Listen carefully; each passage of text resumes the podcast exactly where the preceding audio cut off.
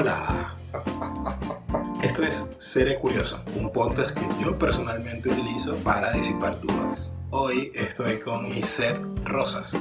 Con Gisette vamos a hablar de cabello, pero específicamente de cabello rizado. Vamos a hablar de su experiencia con su cabello, de su transición de cabello alisado a rizado. ¿Qué implicó eso para ella a nivel personal y cómo modificó un poco su identidad y cómo se relacionaba con el mundo? Vamos a hablar de qué significa y qué importancia tiene el cabello para las comunidades afro-rizadas. Arranca este episodio de Seré Curioso. Hoy estoy con Gisette Rosas. Gisette, muchas gracias por, por venir a esta salita. Eh, esto, es como, esto es como una continuación ya de lo que del episodio en que yo estuve en tu podcast. Como que tú me invitaste a comer arepas en tu casa, ahora yo te invito a comer arepas en la mía. Exactamente. Esa dinámica. Em, bueno, Gisette, como, como ya tú sabes, ya te advertí, ya te dije, en este podcast mis invitados se presentan a sí mismos, así yo no tengo que hacer tanto esfuerzo, ni tengo que investigar sus vidas tanto. Entonces es más un tema de comodidad del, presentador. Claro. Em, pero cuéntanos quién es Gisette Rosas. Bueno, eh, primero que nada estás confirmando que por eso es que todos los negros son flojos, ¿vale? no, mentira. Este, pero bueno, yo soy Gisette, soy productora audiovisual este, mujer, madre, emprendedora, ¿no? Luchadora, madre de Matías. este, y mm, eh, nada, tengo un podcast que se llama Negra como yo, donde tengo conversaciones alrededor de la negritud, del body positive y del crecimiento personal, porque siento que esos tres temas se, se relacionan mucho cuando estás intentando descubrir quién eres. Y básicamente así fue que nació mi podcast. Y afortunadamente, pues he, podido conocer a gente increíble, incluido tú. Este, y muchas gracias por tenerme aquí. ¿Qué hay, deja? Eh, sí, chica. este. Sí, que además, además, no solo tienes tu podcast, que hace, hace un rato estábamos hablando de que estás haciendo dos episodios por semana, además con, con un contenido muy, muy interesante, en especial para gente como yo que, es muy reciente, que se ha puesto con estas cosas de, raza como conscientemente a investigar y a, escuchar. Eh, sino que además creo que eh, eh, recientemente estás como en una especie de gira de medios en diferentes podcasts y en diferentes plataformas hablando de, varios temas relacionados y dije, oye, yo, yo, yo te escribí hace tiempo, pero dije, bueno, y está, está, está, en, una, una movida que, bueno, Tendré que hacer cola en la agenda, ¿vale? Ajá. Pero yo te voy a echar para la calle porque cuando tú me dijiste que ibas a hacer el podcast, tú me dijiste, quiero que hablemos algo de lo que seas experta. Y yo te dije, yo soy experta en reality. Y yo estaba contenta en mi tema de reality. ¿Para qué coño me invitas a hablar de qué? ¿De qué Yo quiero hablar de las Kardashian, coño. Eso, puede ser, eso, pero ya, las Kardashian es un capítulo aparte solo. Edición eh, especial. Sí, sí. Yo también dije, mm, yo, yo, yo, le había ofrecido este, este episodio a Gisette, pero no, tengo que, tenemos que hablar de esto. Porque al final se trata de lo que te dé curiosidad a ti. claro. No, y me di cuenta de algo que está pasando en, en el podcast que es inconsciente, pero tiene sentido y ahora lo estoy llevando bastante conscientemente, que mis invitados hombres eh, estamos hablando de temas relativamente pop estamos hablando de musicales, de, de, drag queens, de, de, géneros musicales, de comedia. Y con mis invitadas mujeres estamos hablando de cosas que sí, feminismo, privilegio, eh, negritud. O sea, es como... por alguna razón se dividió así y yo dije, bueno, vamos, sigamos con esto. Sigamos con eh, eso, está bien. Sí, pero mm, ahorita que hablaste de lo de los reality, esto, esto va a ser cinco minutos, pero Tú eres experta en esas cosas y te lo quiero comentar, que me di cuenta que ha habido un cambio de narrativa en los realities de concursos, por ejemplo, los que se ven en Netflix, pero brutal, porque con los que nosotros crecimos era que todos se odiaban entre sí y si puedo matar al otro para ganar, bien. Y ahora estos es como todos somos amigos y si, y si yo pierdo pero estoy ayudando al otro, está bien. Eso me tiene en la cabeza vuelta loca. Se dieron cuenta que estaban escoñetando a la sociedad. Claro, claro. Entonces estamos nosotros que crecimos con esos realities de VH1 y MTV como unos locos competitivos y no, no funciona, no funciona. Y ya no funciona. Igual, igual yo creo que MTV sigue haciendo este tipo de reality porque MTV hace años, bien sabemos, este, le vale verga todo. MTV dijo, mira, sabes que voy a hacer lo que me da la gana. Y entonces está, todavía tiene reality candela, candela. Medio, medio tóxicos. Su, sí, sí, medio bastante, medio bastante. Ahorita tiene uno que se llama...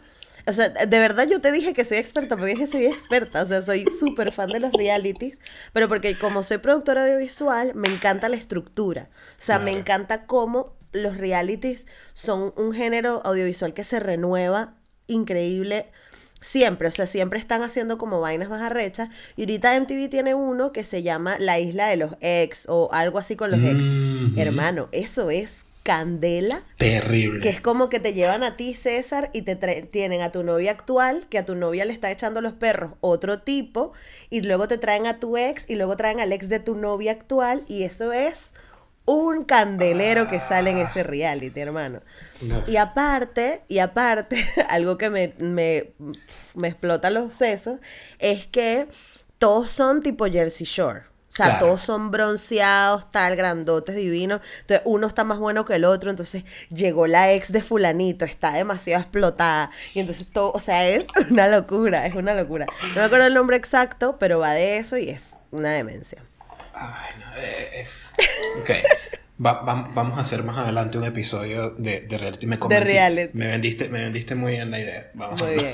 Pero bueno, el punto es que sí, que, que, que obviamente hay otra, otra gente, otras productoras se dieron cuenta de que, coño, la gente no puede estar cayéndose a coñazo en los reality y que sabemos que vende, pero también venden este em, diversidad, vende, eh, eh, por ejemplo, aquí en Masterchef España tuvieron una, eh, la, edición pasada, la senior, tú sabes que está la senior, la celebrity y la junior. La senior tuvieron una muchacha en silla de ruedas.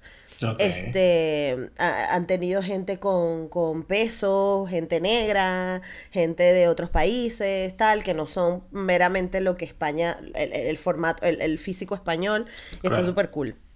Entonces también tienes esta contraparte que está apostando por la diversidad y por el buen mensaje. Ah, mira, ahí está, ahí está. Esperemos que continúen de alguna forma, porque... Esperemos. Puede ser muy tóxico, mira. Sí. De lo, que, de lo que yo todavía no he visto algún reality es de experiencias con em, este cabello que nosotros tenemos y que heredamos de, de los primeros humanos que habitaron la Tierra. Sí.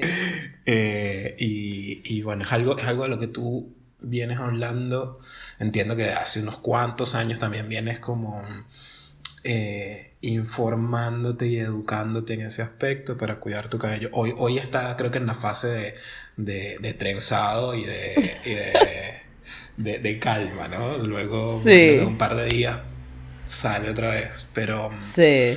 Eh, eso me llama mucho la atención porque para mí eh, ha sido toda mi vida, creo que como, como muchas personas negras que, que, tenemos el cabello realmente de negro, eh, ha sido una lucha constante con el entorno y conmigo mismo, de ver cómo, cómo estar en armonía con mi cabello.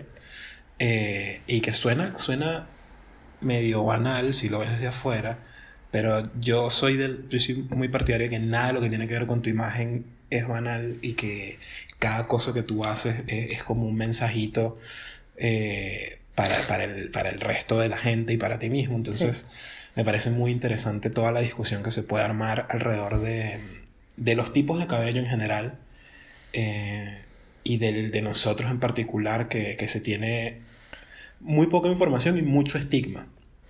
Que esa, esa, combinación me parece interesante y es terrible también. Eh, es terrible. Estigma basado en estigma y así, así hasta que no, no sabes cuál es la verdad. Em, entonces, yo siempre trato de, llevar estas conversaciones como desde la experiencia personal. Sé que esto por ahí lo, lo, has hablado y yo la otra vez te estaba escuchando, pero me gustaría que, que nos mandaras como resumencito de cómo, cómo fue tu experiencia con tu cabello, eh, más o menos cómo fue ese viaje para llegar ahorita a estar como en paz con, con tu cabello hoy? Sí. Bueno, primero te voy a comentar dos cosas antes de responderte. Que estoy en la fase de que me lo lavé ayer. ¿Y qué pasa? Que como para que el cabello rizado te quede perfecto, brillante y tal, tienes dos opciones. O una, te lo dejas secar al aire libre y no va, no va a quedar brillante porque se va a secar y va a quedar como sale. O la otra es que te eches muchísimo producto, geles, espumas, cremas, tal, no sé qué. Y yo detesto esa textura eh, de grasa y de producto en el pelo. Entonces yo descubrí hace mucho tiempo, que voy, ahí con esto te respondo la, la pregunta, descubrí hace mucho tiempo que mi método de definición favorito de que se me define el rizo es los twists. Entonces yo ahora mismo tengo el cabello como trenzado me peino basándome en, estos, en estas trenzas que tengo y ya en dos, tres días me lo suelto y ya queda el, cabello explotado. Pero me da rabia porque sabía que íbamos a hablar de este tema y después dije, coño, me lavé el pelo ayer. Y dije, coño, César no va a poder mostrar cómo es mi pelo. Esto es la gente que esto es una estafa. No, no, pero está bien porque estoy mostrando otra cara de... Claro o sea, que la gente entienda que, bueno, X. El punto es que la historia de mi pelo fue que como mujer afro eh, latina que soy, este, crecimos pues en una sociedad que te obligaba a esconder tu pelo. Esconder el pelo en su forma natural, ¿no? Que es un cabello rizado, afro fuerte, bien, bien, un rizo bien profundo. Este, y mientras más profundo sea el rizo, más se esconde y más uno lucha por, por esconderlo porque bien sabemos que no es un cabello de... Yo a veces no me gusta como que polarizar entre fácil o difícil, sino que me gusta más bien hablar de el manejo, ¿no? Entonces es un manejo que amerita mucho más trabajo y a, cambio de, un cabello liso, porque un cabello liso te lo mojas, te echa champú, te echa acondicionador, haces así y para la calle. El cabello afro rizado, si lo quieres tener bonito o bonito entre comillas, o si lo quieres tener eh, eh, más... Mm, fotografiable, no sé cómo explicarlo. Prolijo, como dicen más aquí en prolijo, el sur. exactamente. Si lo quieres tener más prolijo, entonces tienes que hacer una serie de pasos, cumplir como con métodos que además la sociedad no está acostumbrada a ver. Entonces nos parece que es como que, pero imagínate desenredar ese pelo, o sea, la gente sufre. Y para mí, o sea, yo honestamente debo tener ahora mismo como unos cuatro meses que no me paso un peine literal porque yo me desenredo el pelo con las manos. Cuando estamos, o sea, es el único momento, o sea, en la cabeza tenemos, o sea, tenemos como que el imaginario de que el pelo se tiene que peinar con peine, como las princesas. Y ya, y no, el pelo depende de cómo sea tu textura, te lo peinas dependiendo cómo sea tu textura. Entonces, claro, toda la, la industria de la peluquería ha girado alrededor de un cabello liso, todos los tratamientos que se han hecho han sido en base de esto, todos los peinados, las tendencias, los colores, todo lo que gira alrededor de la peluquería está basado en el pelo liso. Y los negros o las personas con cabello afro rizado hemos intentado emular eso. Entonces primero nosotros tenemos que pasar por alisarnos y luego copiar la tendencia. Es decir, si ahora está de moda el bob, entonces nos alisamos para tener el bob. O si están las californianas, nos alisamos y luego nos hacemos la californiana, ¿no? Entonces no hay como una industria que ahora sí se está viendo mucho más que te muestre tendencias en cabello rizado específicamente, ¿no? Eh, coloración para el cabello rizado, cortes para el cabello rizado, bla. Entonces yo crecí, obviamente, con toda esta mm, eh, eh, tendencia de tener el pelo liso, pero yo ya estaba muy cansada, César, es que es muy fuerte porque son cada dos, tres meses. Claro, yo, yo recuerdo cuando o sea, eh, eh, tú estuviste en el episodio de este podcast que se llama El Fabuloso Show, donde estuviste mostrando como la parte oscura, vaya, la, el juego de palabras de, de todo este tema de, del alisado. Y, y para mí es, es, increíble porque la gente que nace con el, con el cabello liso no tiene ni idea de todo lo que pasa. Y mientras tú lo contabas, yo recordaba, porque esto es tú me corregirás, ¿no? Pero cada dos o tres meses tienes que ir a una peluquería que te alicen el cabello con unos productos súper abrasivos, súper invasivos, a exponerte a quemaduras terribles en el cuero cabelludo y básicamente estar en cierto nivel matando el cabello para tenerlo medianamente liso, porque tampoco es como que te queda así Pocahontas, eh, porque para eso tienes que tener el indio. descubrir claro. no. no, si acaso te queda así, se queda así parado, pues, porque no te otro. Pero tú cuentas eso y cada vez que la gente, alguien usa la palabra desriz, de una mi mente se va a yo niño recordando cómo mi mamá y mi tía un sábado se estaban parando a las 3, 4 de la mañana para irse donde una peluquería de una dominicana en el centro de Caracas y volvían a las 8, 9 de la noche con 60% menos cabello del que tenían cuando salieron de mi casa. Porque salían como con el pelo por aquí y volvían con unos peinaditos acá.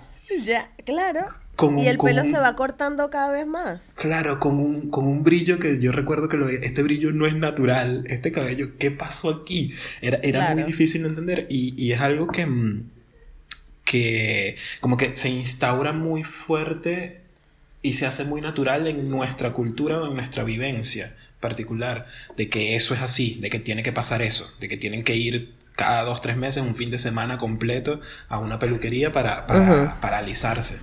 Eh, y me parece súper loco porque además es, es, eso, es un proceso muy invasivo y muy, sí, es, dañino, ¿no? Eh, y me imagino que de eso, de eso es lo que en algún punto te hartaste. No, y ¿sabes qué pasa? Que yo soy como un oso polar. Yo, yo ah. amo dormir. O sea, yo soy de las personas que piensa que para mí dormir no es una pérdida de tiempo. O sea, es que hay gente que se me fue el día durmiendo. Para mí es yo. aproveché el día durmiendo, ¿sabes? O sea, para mí es un beneficio por dormir. Entonces, cuando tenía que ir a la peluquería, era eso, pararse a las 3, 4 de la mañana, porque aparte yo vivía en Guatire, mi peluquera estaba en Petare, tenía que ir hasta Petare, pasar ahí 3.000 horas sentadas, porque obviamente cuando llegaba ya habían llegado tres más que vivían ahí mismo en Petare y llegaban antes que yo para que te desrizaran y aparte justo la peluquera que nosotros teníamos nos gustaba porque era de las que no nos había tumbado el porque pasaba esto. Cuando tú eres negra y te desrizas, tú vas con una peluquera hasta que te tumba el pelo. Te tumba el pelo, cambias de peluquera y así. Claro, porque es que, coño, eh, o sea, el desriz no es una no es jugar carrito, es echarte ácido en el pelo. Entonces, no se puede hacer como que muy a la ligera. Entonces, por eso es que las peluqueras eran famosas, sobre todo las dominicanas son súper buenas, porque estaban acostumbradas, obviamente la población afro en, en, República Dominicana es bien grande y además absorbían todo lo que traía la cultura eh, gringa. Entonces, este, eran muy buenas desrizando. Y en Venezuela... Eh, había muchas que, que emigraron y que tenían peluqueras. La peluquera de mi abuela, porque aparte esa era la otra. En mi familia, mi tía tenía una mi mamá y yo teníamos otra, mi abuela tenía otra, porque también era la que te quedaba más cerca o la que el precio te gustaba más, whatever. Entonces, no, mi mamá decía, no, es que a mí no me gusta la de tu abuela por tal cosa. El punto es que esta peluquera que teníamos en el momento que yo decidí eh, pasarme a dejarme el cabello natural, vivía en Petare y era muy buena, pero porque nos desrizaba con un mimo y una delicadeza y claro, tardas más, porque tienes que darle al pelo suavecito, la cremita, tal, no sé qué. Y yo, mi mamá y yo teníamos el cabello larguísimo, cosa que no pasa con un cabello desrizado porque se te parte y como dijiste tú, 60% menos pelo. Claro. Se cae. Este, por, por, por, el producto tan abrasivo. Entonces, este, yo estaba literalmente mamada de tener que pararme los domingos a las 4 de la mañana para ir a la peluquería, pasar mil horas ahí y regresar oliendo a ácido porque el pelo me olía a plancha, porque era desriz, vinagre secador y plancha. Ese pelo que olía, ese pelo olía a cuando metes un frenazo con el carro. Claro, obvio, tal cual, la cable quemado, sí, sí, A siderúrgica. O sea, huele una vaina, yo no sé a qué coño olía ese pelo. Entonces era muy fuerte y yo estaba mamada de eso, de que hay unas fiestas, coño, hay que irse a desrizar para que tengas el pelo chévere, para que la raíz, porque claro, esta raíz empieza a crecer esto es algo que la naturaleza, esto no se detiene por mucho químico que te pongas y eso cada todos los meses crece porque el pelo crece. Total es que este vino una prima mía de los Estados Unidos en esa época y me dice, no chica, pero yo estaba ya cansada y yo le decía, mamá, pero es que yo me quiero dejar mi pelo, o sea, ¿por qué tengo que desrizar? O sea, yo no podía concebir que esa fuese mi única opción para toda la vida. Yo decía, no puede ser, o sea, no puede ser que yo tenga que gastar tanta plata. Y es algo que las venezolanas, sobre todo, estamos tan acostumbradas a lidiar con el dolor tan a la ligera. Claro. Entonces, es como que no, bueno, si me tengo que operar tres veces, se me encapsuló, me la vuelvo a hacer, me la vuelvo a poner, ahora se me reventó el pezón, vuelve. Y es como que es como la, visión está, es visión de túnel, o sea, no, no ves las opciones que pueda haber. Es, esa es la vía y ya está. Y no solo lo doloroso que es y, y lo peligroso que era, porque estás expuesto a unas quemadas horribles, sino que también es caro. Y es un poco de plata. Claro, eso era lo otro, que era, yo decía, coño, yo pudiera, o sea, ya bastante afectada socioeconómicamente se ve la comunidad negra, como para que aparte tengas que peinarte todos los meses por cumplir un estereotipo, porque si tú llegas al, core de eso, lo único que estás haciendo es cumplir un estereotipo para la sociedad, para que te puedas trabajar en el banco, para que puedas ser la gerente de recursos humanos y para que te puedan tomar en serio, entre comillas, ¿no? Entonces yo estaba mamada y afortunadamente yo también estaba en la universidad, estudiaba comunicación audiovisual, me movía también en un espacio donde, hay más permisividad. Exactamente, porque era más artístico. Tal. Le decía, mamá, yo no quiero. Y mamá decía, bueno, pero te vas a hacer afro así. Claro, porque mi mamá tenía la visión de cuando ella tenía afro en, los 80. Los 70. que no había ningún tipo de tratamiento. Llega mi prima a los Estados Unidos y me dice, no, chica, en los Estados Unidos está el movimiento Natural Hair. Usted escriba Natural Hair en Google y lo tiene. Eso fue en el 2010. Y yo, mi amor, me hice fan y como estaba estudiando inglés, veía a mis youtubers en inglés, me empecé a dejar mi cabello natural, empecé mi transición y te lo juro que no pude ser más feliz en la vida porque dependía de mí.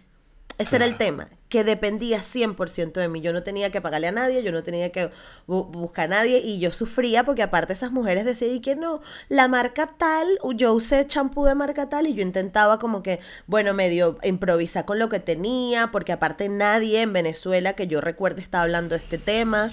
Era yo sola contra el mundo me decía Macy Gray, me decía, bueno, obviamente de todo, pero sí es verdad que mucha gente la gente más positiva me decía, chama, ¿por qué tú no hablas de esto? Esto es demasiado curioso, porque...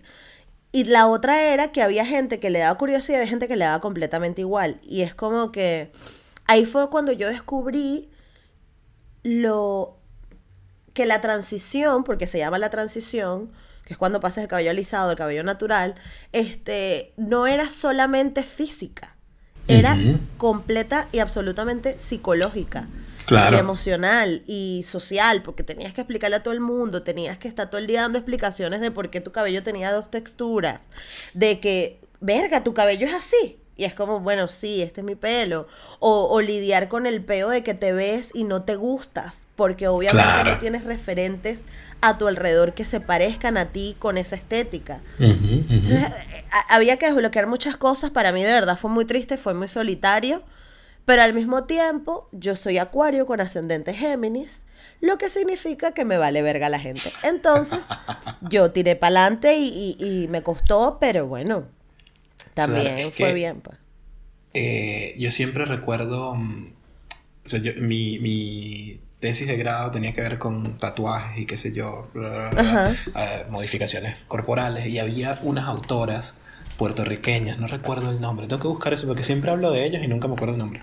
Pero ellos hablaban de em, cómo la única, la única propiedad real que nosotros tenemos en el mundo, la única propiedad realmente nuestra, es el cuerpo.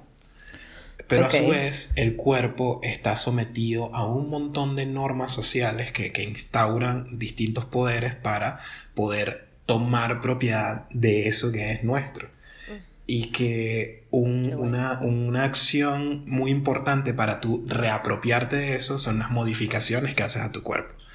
Entonces, eh, por ejemplo, cuando te tatúas es como que le estás quitando eh, esa propiedad al exterior. Y ahorita que, que me cuentas esto, volver a, a, a, tu cabello natural, en el caso tuyo, era como la, la forma máxima de quitarle tu, tu identidad al, al afuera y, y, hacerla tuya otra vez. O por primera vez, no sé. Eh, Totalmente. Que, y, y, eso yo, yo, lo viví en mucha menor medida. Eh, creo que lo hablamos un poquito en el podcast, no recuerdo. Cuando entré a la universidad y empecé a dejarme crecer el cabello. Que, que, ahí fue cuando, cuando en mi cabeza fue como, ah, ok, O sea, yo decido cómo me veo, eh, mi identidad es mía. O sea, ahí, ahí, ahí hubo un cambio de, cómo, cómo, me veía a mí mismo. Pero igual no, no, era, no era sencillo. Yo recuerdo... Eh, llegó un punto donde no me molestaba y capaz por ser hombre era un poquito distinto, pero por un tiempo yo duré como unos sólidos tres, tres años y pico que no me corté el cabello, no hacía nada. Tenía el cabello muy, muy, muy largo. Y, y tú eres 4B, más o menos. Tú eres 4 Asumo. Sí, Mi, mi, mi, mi, mi rulo es más. Uy, no sé, es más. Sí, sí, sí, es como el mío. eh, y la gente se me acercaba a mí, las interacciones que yo tenía con gente nueva eran todo alrededor de mi cabello. Absolutamente todo. Era, era, de hecho, yo, yo lo decíamos de broma, pero a veces pasaba, yo le iba a dar la mano a alguien y la mano se me quedaba en el aire porque la persona iba directo a tocarme el cabello. Que yo no tenía problema, pero era raro, era como, había gente que sí preguntaba, era como, ¿te, te puedo tocar el cabello? Y, y mi respuesta era sí, hazlo, porque estoy seguro que nunca jamás en tu vida has visto a alguien que, que, tenga el cabello así y la única forma de quitarte la duda y, y, y, de, y, de, dejar de pensar que esto es falso es que tengas este contacto. Eh, y luego... No piensan lo mismo muchas gringas y muchas mujeres que defienden los movimientos afro. Bueno, esa es una discusión eso es una discusión importante porque, perdón que te interrumpí, pero es que eh, eh, esto, este tema de, tocar el pelo, y es para que la gente lo sepa, no, no lo hagan con todo el mundo. Tienen que preguntar. porque hay otra corriente de pensamiento que cree que o que considera que como el pelo es una parte del cuerpo, tú no andas tocándole por ahí el culo a la gente.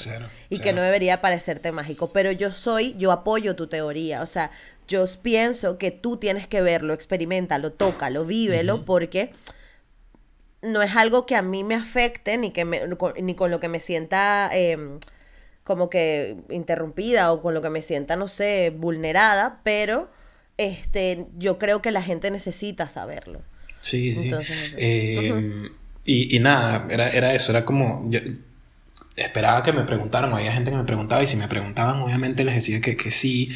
Eh, pero luego yo tenía como algunas respuestas a, a, las unas, unas, respuestas ya prefabricadas a las preguntas que me hacían pero que de cierta forma ahora que, que, veo lo que tú haces o que estoy medio leyendo sobre el tema de, del cabello rizado como que chocan no porque claro la gente hay gente que le cuesta entender o le cuesta creer que el cabello como nosotros lo tenemos es natural. O sea, que, que, a nosotros nos nace el cabello así. Y yo nunca he sido de cuidarme mucho el cabello, más allá de en algún punto trataba de usar eh, eh, champús y enjuagues más hidratantes o qué sé yo, o, cosas así. Más allá de eso no, porque no, no me he metido por flojo, literalmente por flojo, porque no...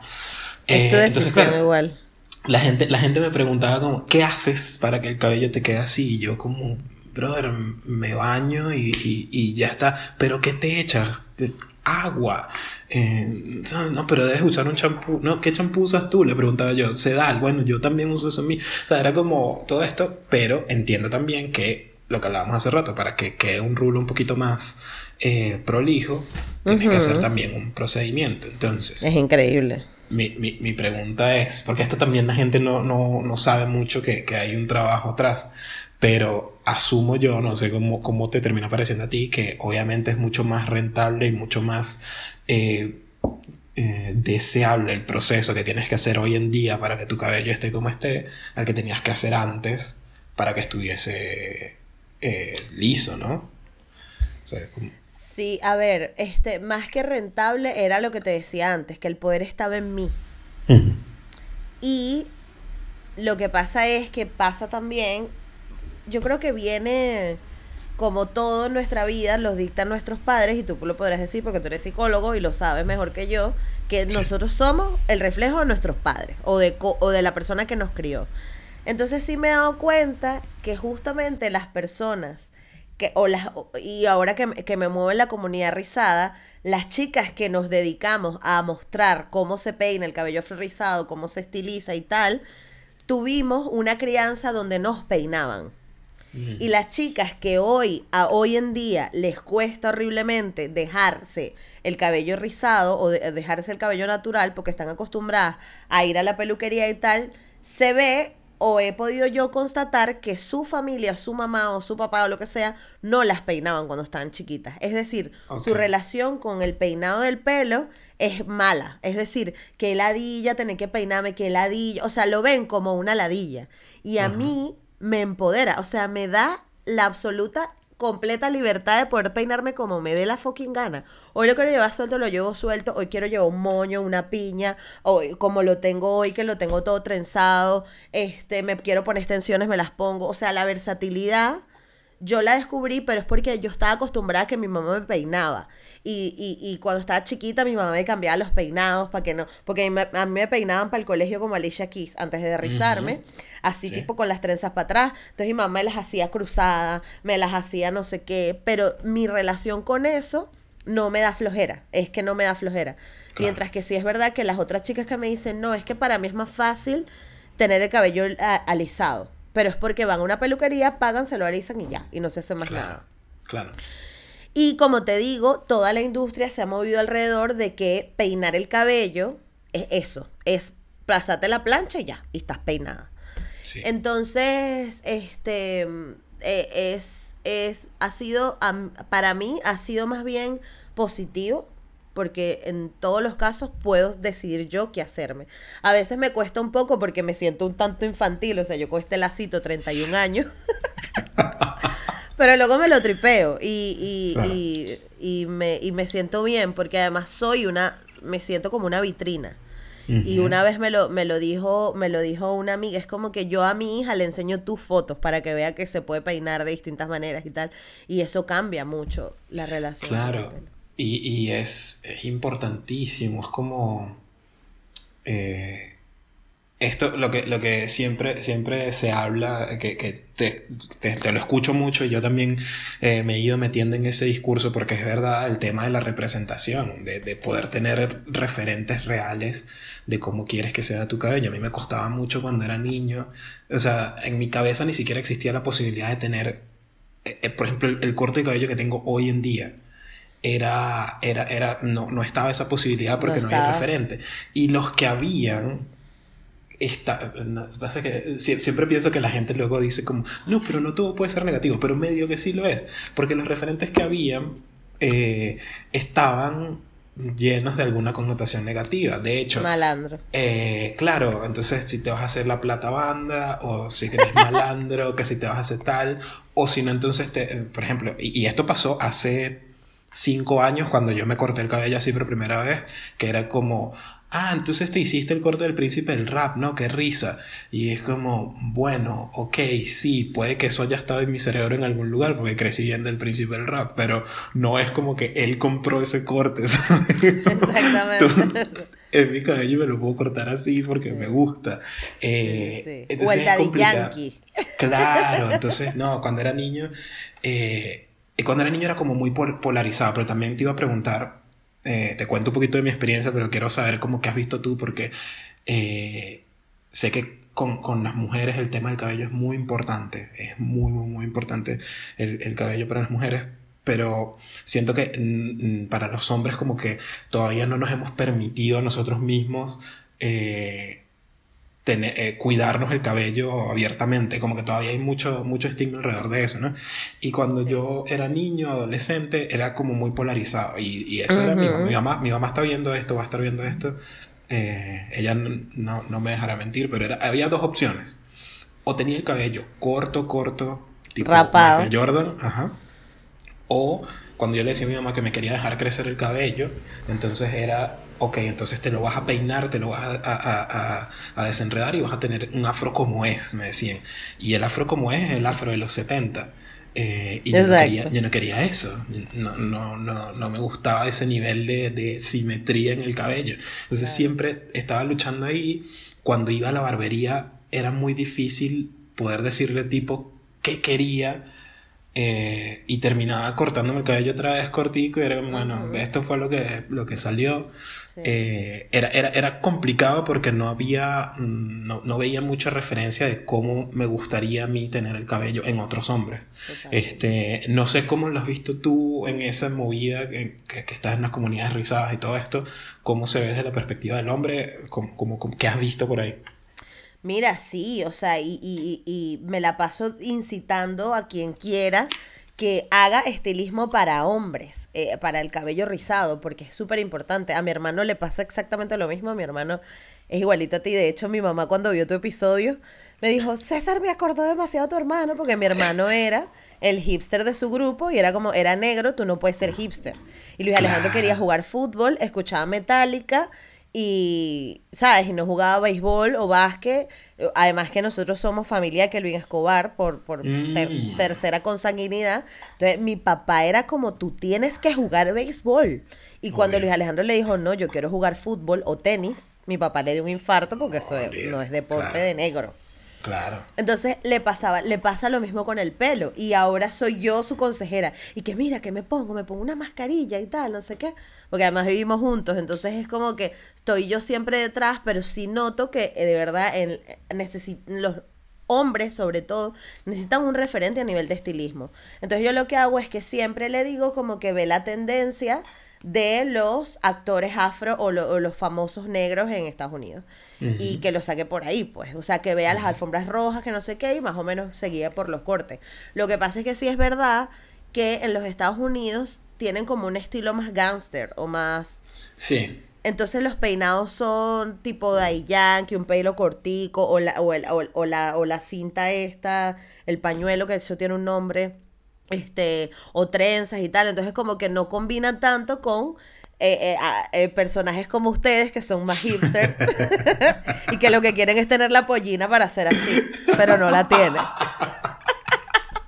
Sabes que cuando, cuando era niño también la influencia de los medios Muy y tal, arrecho, sí. pero mi, mi sueño, o sea, yo deseaba, capaz no, no, no me daba el cerebro, no me daba la estructura para desear tener el cabello liso, pero yo tenía que, yo quería tener el pelo como salserín. ¿Sabes? Eso, era lo que, eso era lo que yo quería.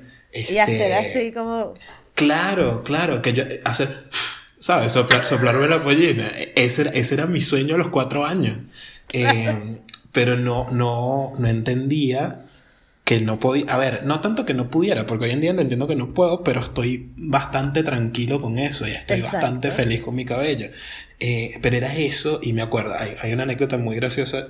eh, como me, solido- me- me suele pasar en los grupos, soy el único negro, había como en, en mi salón de preescolar éramos como dos.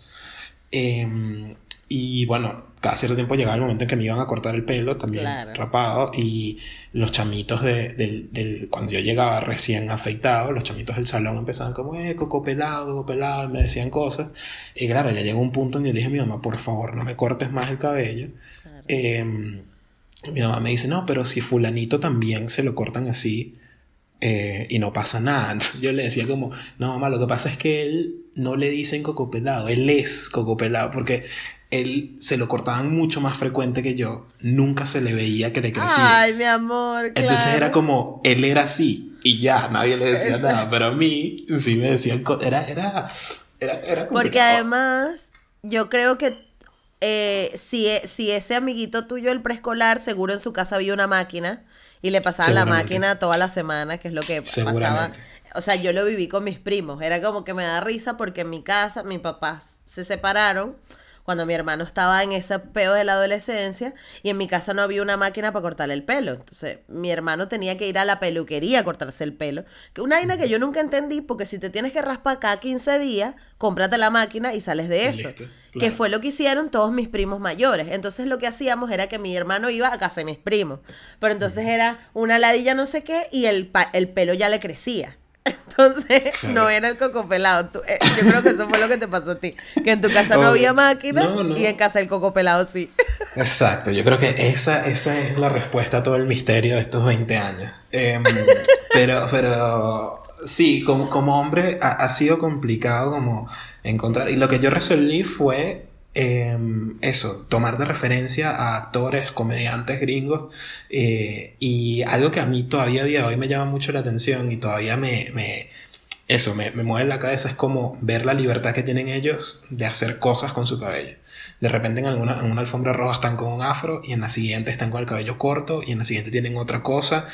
Y para mí todavía hoy eso es como, epa, epa, epa. ¿Qué pasa ahí? O sea, como, como, como, como, como que estás jugando con tu cabello. Eso no... eh, Pero creo también que no solo viene, que sí, viene por, por un tema de, de estructuras más machistas o algo, de cómo se tiene que ver el hombre, pero tiene que ver con lo que tú hablabas al principio, de que a nosotros los negros como que una de las formas de controlarnos fue eh, ocultando cómo se ve nuestro cabello, ¿no? Totalmente. Que eso me parece interesantísimo. Sí, eso viene de por lo que he podido eh, estudiar hasta ahora, no, no sé, no es la verdad absoluta, pero parece ser que viene de los procesos de esclavización que obviamente como eran unas personas que estaban siendo secuestradas para las etnias africanas en esa época, el pelo era súper importante. Y si tú te fijas y, y, ves fotos y ves referencias documentales de esa época, se usaban muchos, muchos artificios en el pelo, era una locura, o sea, se lo trenzaban de muchas maneras. Hay una, hay una etnia ahora que está en Kenia que se pone barro rojo en el pelo y con eso se, se crean peinados increíbles. O sea, el pelo para las comunidades africanas era súper importante, pero ¿qué pasa? Que la única forma de borrarte tu identidad y de que te conviertas en un asset para trabajar era borrándote el pelo. Porque ahí tú perdías tu identidad completamente. Claro. claro, y. Sí, dime, dime. No, eso, que te quitaban obviamente tu ropa, tu nombre y te quitaban el pelo. Entonces es, es una relación que luego tuvimos que aprender a redescubrirlo y al redescubrirlo, primero entendíamos que era diferente a lo que el status quo correcto era en esa época. Es decir, la sociedad, la gente buena la gente con dinero, la gente con estatus tiene el pelo liso. Entonces yo tengo que emular eso. Y por eso es que nos cuesta tanto como que eh, romper esa estructura, porque además, como te dije, toda la industria está a gira alrededor del pelo liso. Entonces, no tenemos referentes, no tenemos peluquerías especializadas, no tenemos gente que muestre cómo se hace. Bueno, no teníamos. Y además, este, te, te han metido en la cabeza de que tu pelo está mal coño, o sea, hay muchas cosas que desbloquear ahí, muchísimas. Sí, hay varias cosas ahí. Por ejemplo, ahorita que mencionabas lo de eh, a la gente de, África que básicamente los secuestraban y les cortaban el cabello, me parece que además, o sea, si uno, si, si hay alguien que no lo entiende muy bien, eh, estaba pensando en que es muy común, por ejemplo, escenas en, en, en películas cuando, cuando secuestran a alguien hay, eh, casi siempre hay una escena en la que le cortan el cabello. Le cortan el pelo. Le rapan el cabello. Y ahí como que es lo que, lo que simboliza que te anularon tu identidad. Tu identidad, exactamente. Eh, y, y, siempre es una escena súper dura, siempre una persona llora y es como, claro, ahí está. Este, eso, eso, eso es lo que significa. Eh, y, y me parece también que, bueno, eso luego se convierte como en un aspecto cultural de cuál es la relación que, que nosotros tenemos también con el cabello. Eh, yo mm, creo que eso, te lo mencioné también cuando hablamos en tu podcast. Yo tengo un amigo eh, gringo que vivía, vivía aquí en Argentina, ya, ya se devolvió a su país. Él y yo teníamos un, un, podcast también en algún momento, hablábamos como de, de, siempre poníamos un tema y hablábamos de cómo lo veía cada uno en su cultura y luego cómo se veía o cómo habíamos visto que funcionaba en la cultura aquí en Argentina, ¿no? Ok. Y mm, había un episodio donde hablábamos de el cabello, de la barbería. Y siempre hablábamos eh, cómo, además, en, en, películas o en series en Estados Unidos, había una diferencia muy grande en cómo se demostraba la relación que tenían los blancos con, con la barbería, el corte de cabello y los negros. Los negros siempre, bueno, hay una serie de películas sobre los negros en una, en una barbería que pasan todo el día ahí, hay como toda una sensación de comunidad y qué sé yo, mientras que los blancos siempre es el tipo así en traje y, dice, y entra a la barbería rápido, es como necesito que me corten, tengo una, tengo una reunión importante. Este, entonces también ahí como que se establece una diferencia que, que seguramente viene de lo que hemos heredado de, de África como de, de, esa parte más cultural y más de, de, comunidad alrededor del cabello en comparación a lo que capaz quisieron que, que hiciéramos más adelante, ¿no? Eso, eso siempre me parece interesantísimo. Sí, sí, totalmente, totalmente. Además que yo creo que yo, a, a, ver, no me quiero, no quiero sonar como extremadamente como radical y tal, pero yo siento que al final, si eso pasó en la época esclavista, de alguna forma estamos volviendo a eso. Porque para las comunidades negras, y lo ves ahora, el pelo es extremadamente importante. O sea, no es que, que, que hay una cosa, o sea, usted, hermano, tiene un amigo negro, una, un hermano negro, lo que sea, esa persona va a estar preocupada por su pelo, seguro, sí o sí. Por, para bien o para mal. Es decir, para decir, me lo voy a dejar como me da la gana, pero ya es un statement, o sea, ya lo estás diciendo, o el cuidártelo en extremo. Y no es un secreto para nadie que si ves a las mujeres, sobre todo en los Estados Unidos, tienen 35 mil pelucas. Tú ves, no sé, una Cardi B, a las raperas, a las Kardashian incluso, que no tienen el pelo eh, afro, pero a Beyoncé, a mujeres así que, que, que están en los medios importantes y que su pelo cambia cada cinco minutos, pero es porque necesitamos, o sea, las comunidades afro nos comunicamos a través del pelo. Porque Claro. es una parte súper importante, cosa que no le pasa a la persona con rasgos más europeos o con el cabello liso, porque no lo necesita. O sea, básicamente es que no, no, no forma parte de su, de su, de su día a día. Claro. ¿Entiendes? Una mujer negra siempre, absolutamente siempre tiene que pensar en el pelo. Y me pasa con, con, con amigas que tengo con el pelo liso, que es como que me da demasiada risa porque ellas quieren es hacerse un cambio de look. Pero no, o sea, cuando hablan de su pelo es para hacerse un cambio de look. Pero no como en mi caso yo, que yo necesito tiempo para peinarme. Y me pasó, Claro. me acuerdo claramente el año pasado, en mi trabajo, nos hacen una fiesta de verano y una fiesta de Navidad. Y en la fiesta de verano nos llevan a la playa y tal, no sé qué. Entonces, en el hotel me quedé yo con dos amigas con el pelo liso. O sea, una con el pelo más liso que la otra. Y las dos estaban, bueno, vámonos. Ya estamos listas. Y yo, y que, eh, no, yo tengo que hacerme el pelo. Todavía no. Y tú así, coño, pero te hubieses arreglado tú primero. Porque claro, ya se bañaron, hacen así, se ponen el secador uh, y ya. Ya está. Y no, no, en su mente no está pensar en que esto es un paso que tienes que hacer, ¿no? Y que tienes que cumplir. Entonces, es súper importante y es una forma de expresión. Pero yo creo que este, este, este estigma alrededor del cabello rizado ah, está cambiando, está cambiando Sí, cada vez. claro, claro, ya. Cada vez se, se ve mm, eso, se disminuye también por, porque hay mucha más, o sea, todavía falta, pero hay mucha más representación de gente como nosotros en medios grandes. eh, sea, sea porque las marcas o, o las empresas lo quieren hacer para quedar bien o no. Sí, lo que sea. Pero, pero ahí uno puede sacar, sacar Sí. beneficio, sacar provecho Sí. y eso, eso está pasando. Bueno, ahí está Eh, Trevor Noah con el pelo Claro. largo, el Está- Daily está Show. Trevor Noah, está Donald Glover, está... eh, bueno, lo, lo mismo que hizo eh, toda la película de Black Panther por la comunidad que... eh, más allá, yo, yo porque aquí confieso, no, no, no la he visto, pero... sí, sí, le van a quitar No el vale, carnet de negro, yo sé. Por favor, Y- la gente que está viendo el podcast, váyase. Váyase. No sigan viendo esto. Hasta que César no ponga que dijo que Este vio Black Panther, vuelvan. Esto es una farsa, ahorita me hago así, se me quita la pintura. Se te cae el betún. Coño, César, pero ¿qué pasa, chamo? Coño, Gisette, lo que pasa es que esto, esto es un pequeño paréntesis, pero yo, mm, yo, yo tengo una cosa que se llama oposicionismo, que es, y, y esto yo lo estoy luchando en terapia hace mucho tiempo, cuando algo es muy tendencia, o algo, sí. mi cerebro dice, vete para el otro lado. Y es, es- es complicado, es, es complicado. Yo no, pero yo soy igual, pero yo veo primero. Ah, ¿Entiendes? O sea, yo soy de las oposicionistas que digo, ah, bueno, lo vi, pero no quiero. Chao. Sí, sí. Lo vi, pero no voy a hablar de eso. así que no. Exacto. Mi opinión no la van a tener, pero sé de lo que están hablando. Yo, bueno, así empecé a ver el Juego de Tronos, porque no quería verlo, pero necesitaba, necesitaba entender los memes y necesitaba poder tener...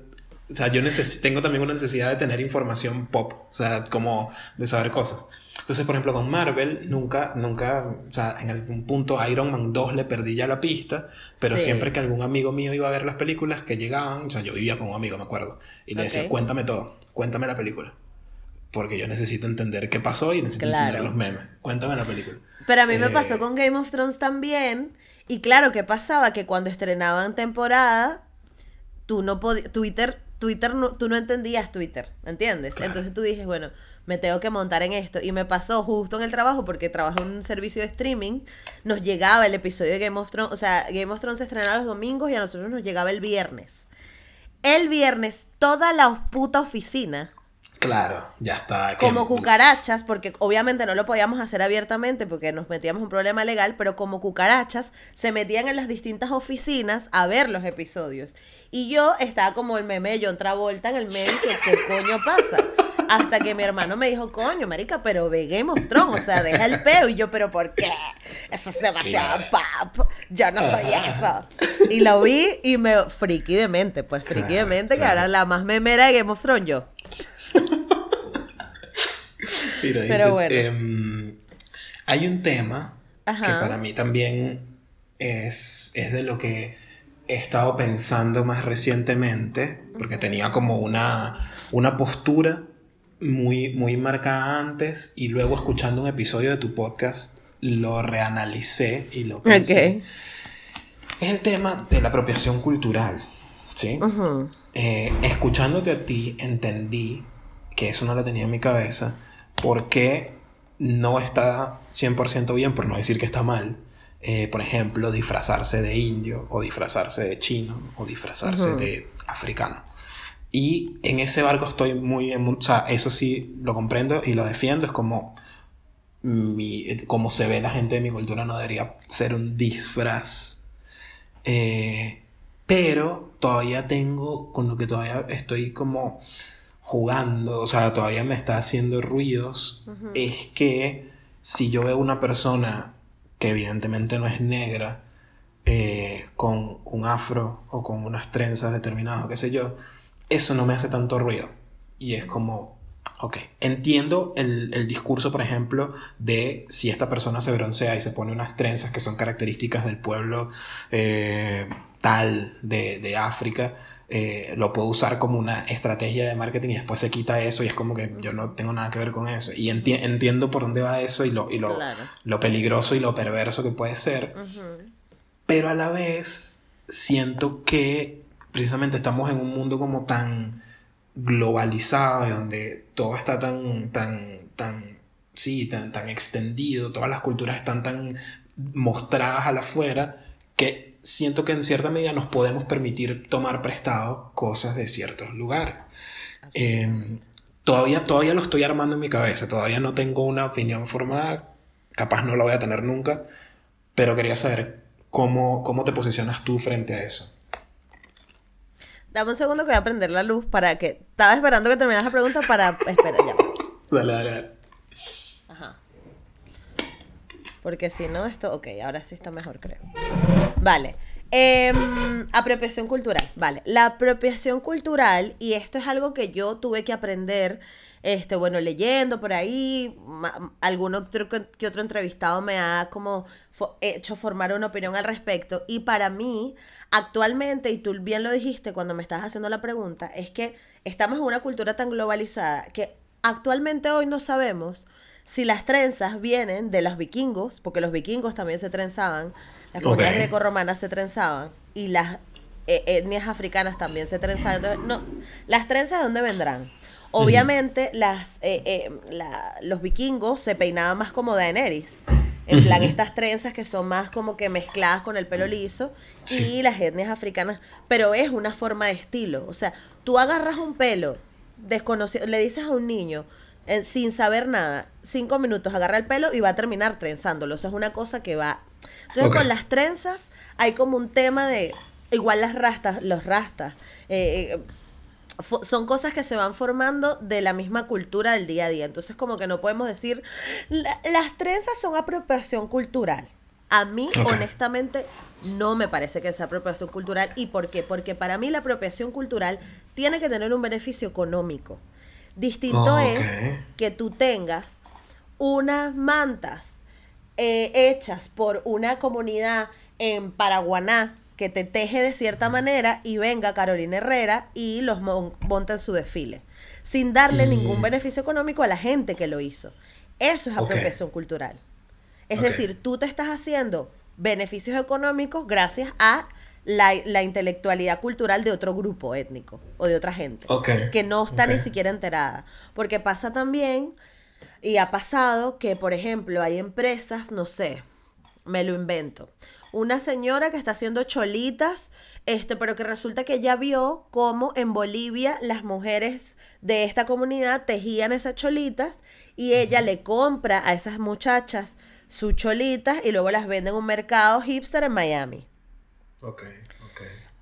Tú ahí lo que correspondería es que las mujeres que están haciendo sus cholitas tengan su beneficio económico, que paguen lo que les cuesta, que además te asegures de que sea una industria que esté bien pagada, bien remunerada y con condiciones laborales correctas, para que tú puedas decir en Miami, yo te vendo estas cholitas que son traídas de Bolivia. Eso no pasa. Mm. Eso no pasa porque, bueno, hola capitalismo y toda esta movida, ¿no? Pero este, eso es la apropiación cultural. Y por otro lado tenemos el blackface, se le llama blackface a disfrazarte de una cultura.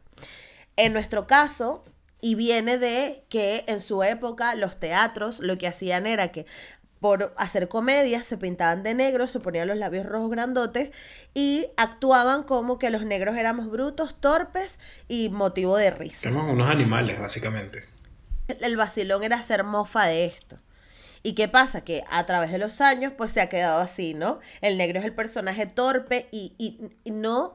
En Venezuela lo vimos muy por encima, hermano, pero en Perú un personaje hiper famoso. Era un tipo que se vestía de negro, era el negro Manolo, el negro Lolo, el negro Cholo, yo no sé cómo es que se llama el negro este, que era un personaje que hacía de un carajo negro que hablaba así, mira que tú sabes, bla, bla, bla, bla, y era torpe y robaba y era... Ojo, este personaje estuvo hasta hace tres años en la televisión peruana. Famosísimo además, era como decir un perolito de escarlata a ese nivel. Ajá, ajá. Eso es muy heavy. Eso es muy heavy porque además la comunidad afro en Perú es grande. Es muy grande. O sea, no, estamos diciendo y que bueno, es que en Suecia sacaron no. O sea, era, es grande la comunidad afro en Perú. Y este personaje salió de la televisión porque muchas asociaciones, muchas organizaciones se pusieron serios y dijeron, sáquenlo, sáquenlo, sáquenlo porque esto me ofende. Y ofende porque era literal burlarse de la persona porque era negra. Esto es el blackface. Igual que agarrar y de carnaval, no, yo me disfrazar indígena. Coño, no, porque te estás burlando de una comunidad. Y lo estás haciendo además en un momento, no lo estás haciendo para mostrar cómo las etnias indígenas hacían sus rituales. No, lo estás haciendo para irte a bailar reggaetón hasta abajo en los carnavales de Río de Janeiro. Entonces, de eso es, es, el blackface por un lado y la apropiación cultural por el otro, según yo, según Giselle. Ok, ok. Y así lo veo. Sí, sí, eh, está, está bueno eso lo de sacarle provecho económico, toda la cuestión, porque, bueno, es eso, es como, no, capaz no estás retribuyendo a quienes, a quienes, eh, nada, eh, generaron esto. Igual creo que es un, es un tema eh, es, un, tema delicado todavía porque precisamente hay cosas donde no sabemos exactamente dónde están los límites. O sea, hace poco a, mí, a mí me genera, me, da mucha risa eh, que, que, esta discusión en Twitter estaba muy álgida sobre esta chica rapera Nati Peluso, que es argentina pero está, vive en España, entonces el disco que, en el disco que hizo hace poco, incluso hay, hay, se lanza una salsa cabilla, este, y salió un video que estaba como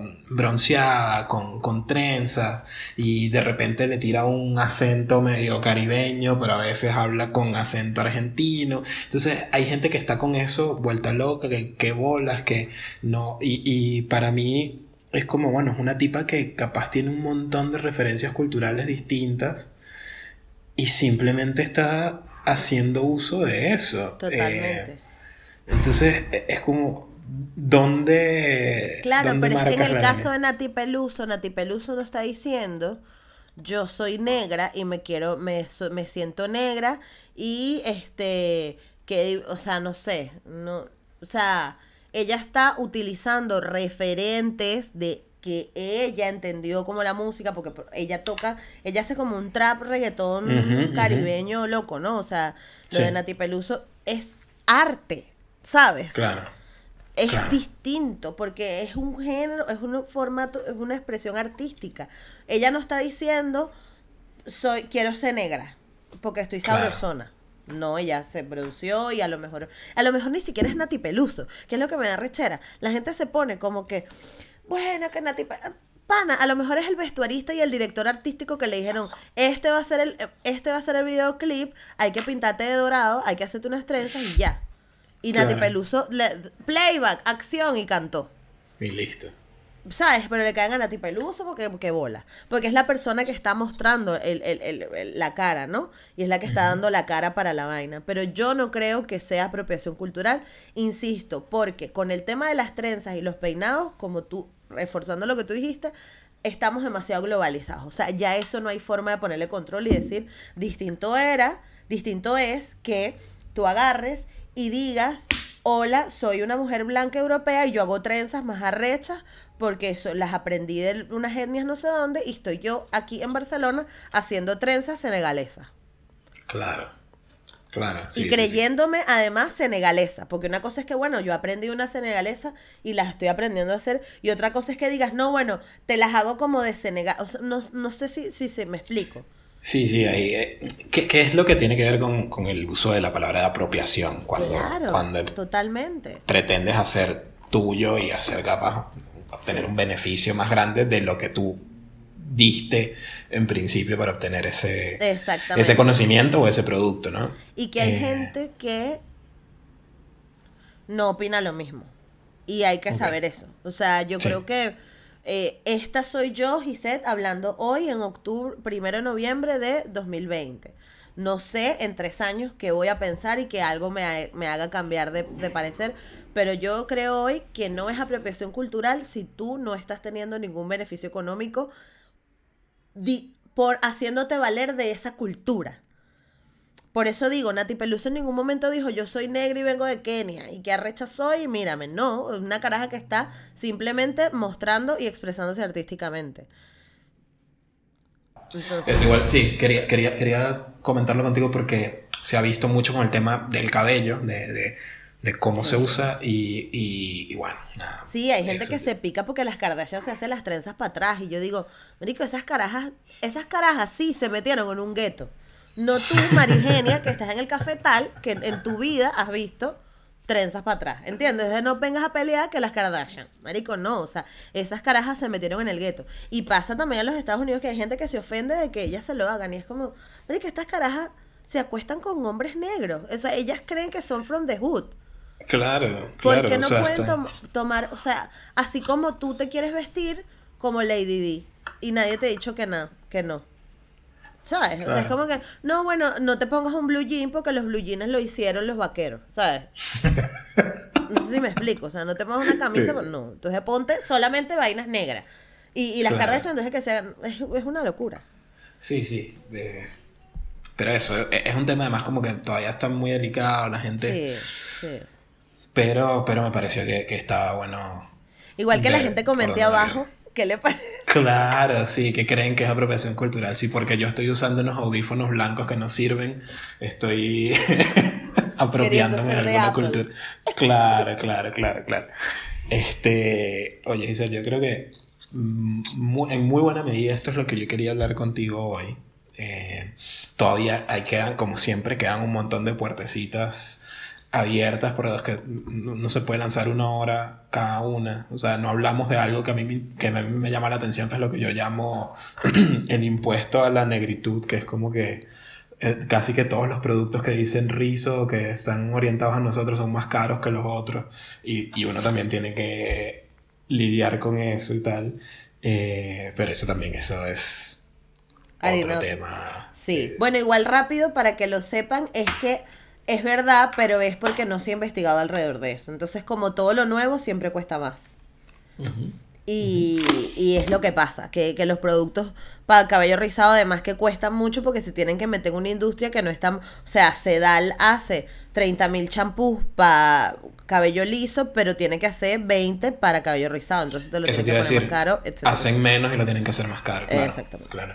Eh, no, es que, no es que con esto los justifique y los entienda 100%, No. pero tiene sentido. Pues, o sea, desde el punto de vista de negocio, tienen que hacer algo. Y algo los productos y los procesos químicos, además a los que están sometiendo los ingredientes, son más nuevos. Es decir, no hay tantas eh, fábricas de champú normal, eh, de cabello rizado. Entonces los procesos, los ingredientes, tal como el cabello rizado tiene que utilizar, no puede utilizar tanto químico porque los químicos nos hacen daño. Entonces pues tienes que tratarlo con cabello más natural, es menos industrialización, más artesano, más caro. Ahí está. Entonces, ya, ya, ya, ya sabemos por qué está ese impuesto que yo digo. El impuesto a la Eh, Bueno, Giselle, ya, ya para ir yéndonos pronto, como yo te dije también, yo trato de hacer algún tipo de, de juego o de actividad para el divertimento de, de la sociedad. Para que la familia Eh, venezolana goce con nosotros. Claro, obviamente. Entonces, déjame ver si. Yo, miren lo que va a pasar. Yo voy a compartir la pantalla en este momento. Así que si, mm, si estás escuchando esto por Spotify o algo así, te recomiendo que vayas a YouTube a ver lo que vamos a hacer ahora. Y si no, eh, bueno, puedes terminar de ver eh, esto aquí, puedes terminar de escuchar y, y- y gracias. ¿ok? Y se te quiso, claro. Exacto. Eh, vamos a jugar a ese y vamos a compartirlo aquí. Vamos a- ¿Ya estás viendo? Sí. Vamos a jugar de quién es ese afro. ¿sí? Yo, yo te voy a mostrar. yo te voy a mostrar cuatro afros. Solo el afro, solo el cabello. De, de, de celebridades, de personalidades públicas. Te voy a dar tres opciones y tú me vas a decir de quién crees que es ese afro en particular. Ok. ¿Ok? Vale. Entonces, vamos a ver si esto, si esto me permite, si la magia de la televisión. Ajá. Aquí está el primero. Ah, Este este es Wanda ser. Sykes. Seguro. Wanda Sykes es tu opción definitiva. Sí, definitiva. Es Wanda Sykes. Muy bien. Muy buen conocimiento de afro. Buena tipa. La amo. Buena, buena. Ok. La rutina de la lesbiana. Mira, Pastor Oviedo, Coquito. este afro, este afro lo peiné yo. Este afro está así porque lo peiné yo, hermano. Quiero que lo sepas. Quiero que quede, que No conste en puede acta. ser. Sí, porque yo era productora del programa de Coquito en la tele. ¡Qué En bueno! serio. Te lo juro. Y eh, Coquito tiene un peo, que él tiene muy poco pelo. Y entonces él llegaba con su colita, porque él andaba siempre en moto y él se hacía una colita. Y entonces cuando se lo quería soltar, me decía, coño, negra, peíname ahí. Entonces yo le mojaba el afro y se lo bombaba. Ese, pe- ese pelo me pertenece, vale, Coquito, quiero mis regalías de peinar ese Este afro. es autoría, este afro es autoría de Gisette Rosas. No me esperaba esto. Y para esto nada. es y lo demás es lujo, seguro. Muy Esto parece el probablemente. backing de y lo demás es lujo. Bueno, Este, mm, bueno, es bueno porque además ahora tenemos historia en común con Coquito. Eh, mi mamá estudió en el liceo con la mamá de Coquito. Eh, imagínate. y vivíamos, vivíamos muy cerca, vivíamos como a dos cuadras. Eh, cuando él- no sé si él siguió viviendo mucho tiempo más ahí, pero él vivía por San Martín también, por, Ajá. por- por San ah, Juan. claro, pero él vivía en La Paz cuando trabajé yo con él. Seguro, sí, después ido. Creo que la mamá todavía vivía por ahí, pero era a dos cuadras de mi casa. Sí, sí. Eh, Bueno, ahí está. Y me acuerdo una vez que nos quedamos, ya va que yo tengo que contar esto. Una vez yo venía de, de, de- de- veníamos de trabajar y yo iba para Caricuado para casa de mi abuela y él me dijo, bueno, te dejo en San Martín, porque él iba para La Paz y me dejó en San Martín y se nos quedó accidentada la moto en Capuchinos a las 11 de la noche, imagínate tú, hermano. Uh, no, 2010, no, no. Candela. No, Pero bueno. No, no, no, eso no, eso no. No está jugando carrito. Pero era Coquito y él decía, no, aquí me conocen y tal. Y yo, bueno, ok. Ok, confiemos. Ajá. Eh, uno más, tenemos este. este- Mierda. ajá. Idris Elba, Donald Glover o Samuel L. No, Jackson. esos piquitos, esos piquitos son Donald Glover. Ese ¿sí? poquito. ¿Respuesta definitiva? Sí, sí. No me digas que es Idris Elba. Ay, No, Donald Glover. Es que esos piquitos, esos piquitos son de Donald Glover. Porque Yo él no no- usa el afro tan redondito. No, no, que esto era lo que yo intentaba explicar. Mamá, si estás viendo esto, esto es lo que yo te quería explicar cuando tenía 17 años. Así yo quería tener cabello, o sea, dejármelo crecer y ya, básicamente. Eh, nunca he visto a Idris Elba con afro.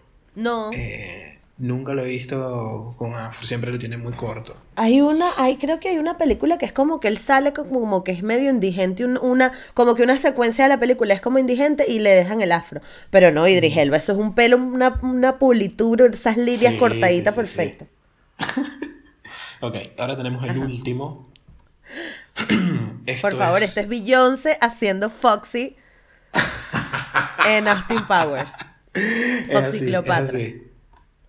Es así, es Beyoncé, que creo que una de las pocas veces que ha usado afro propiamente. Sí, sí, sí, sí. Eh, luego por Pero sabes que el pelo de Beyoncé no es así. Yo e, ella tiene el pelo liso en serio, ¿no? No, o sea, ella tiene una onda mucho más suave porque la mamá de ella es como medio de indie, de hijo de indios. De ok, ah, claro. Exacto. Claro, claro. Sí, de hecho yo tengo una amiga del colegio que es negra, o sea, que estudió con Beyoncé. No, no, no. que sí, maravilloso. Fue para la casa una vez. Em, ella es de mi color, pero tiene el cabello liso, liso, liso. También porque su mamá y la familia de su mamá es blanca. Eh, y entonces como que hicieron esa mezcla y, y al final termina siendo una negra con el pelo liso de eso, de que se baña, se lo moja y, sale para la calle y ya está. Y también los guaros que es una etnia indígena venezolana, son de piel oscura con el pelo liso. De piel muy, muy oscura. O como los oaxaqueños en México, que son gente de piel oscura, pero tienen el pelo liso. Entonces también, también a veces se encuentran esas mezclas. Claro. Bueno, gente, esto fue, esto fue de quién es ese afro. Me encantó. Que Gisette, destrozó este juego. La verdad, un, conocimiento de afro impresionante. Em, así que ahora sí llegamos al final. Muchísimas gracias por, venir aquí y charlar de estas cosas. Em, nos queda pendiente el episodio sobre realities, que eso va a suceder ahora. ¿Te convencí o no te convencí? No, total, el pitch fue buenísimo. Este. nada, ¿dónde, dónde, ¿dónde te conseguimos? En redes y esas cosas. Sí, bueno, yo estoy en todas partes, aparezco en todas partes, usted pone negra como yo y ahí estoy yo. Este, tengo un canal de YouTube donde subo episodio de mi podcast dos veces a la semana. En Instagram también estoy súper activa. Este, y en Twitter, en Twitter es que soy mala. César, yo necesito un curso de Twitter, chamo. pero, pero lo mío es muy artesanal. Hermano, pero es que yo no puede ser que yo me parta la caja tanto con tu partirse la caja es cágame la risa contigo y tus tweets. Pero es una vaina que ya me salen solamente los tuyos de tanto like que te doy. Es que son muy buenos, César. ¿Cuál fue como el que el, me morí que te lo puse? Me mié el de. Ay, marico. Ay, fue hace poco, vale, que te lo comenté hace poco. Recuerdo que me comentaste algo, pero no me acuerdo qué tweet fue. No, no, esto hay que eh, decirlo, espérate, ya, es que lo voy a ver. Ay, el de TikTok, marico, qué buena esa mierda. ah, claro. Claro, claro, claro. El, del, el, hombre que hacía reír obligado. Sí, sí, sí, sí. sí. Bueno, es que tú eh, también estudias comedia, haces comedia, entonces yo creo que Twitter es la red social de los comediantes, pero es que me eh, fascina. Me, encanta Twitter, o sea, yo paso todo el día en Twitter, pero todavía no sé tuitear. Entonces digo, esto está buenísimo para un tweet y no lo lanzo porque me da vergüenza. Igual cada tweet, cada tweet exitoso tiene detrás 25 tweets que no, que no lo lograron, así que es cuestión de insistencia. Bueno, es verdad. Lo mismo me dijeron Sofía y Estefanía, pero ay, es que me da pena, pues. Entonces, claro, ustedes que son unos trabucos, uno dice, ¿para qué? ¿Para qué? A mí no me necesitan. Pero igual estoy en Twitter, eh, como negra como yo, y en Instagram, y en, y en Facebook, y en YouTube, y en Spotify, y en todas partes. Genial. Entonces ya saben, igual voy a dejar aquí abajo en los comentarios o en la descripción del episodio links y todo eso. Y, y nada, bueno, gracias por escuchar, por ver y nos vemos, nos vemos en otro episodio o algo así. Nos vemos cuando nos veamos. Chao. Exacto.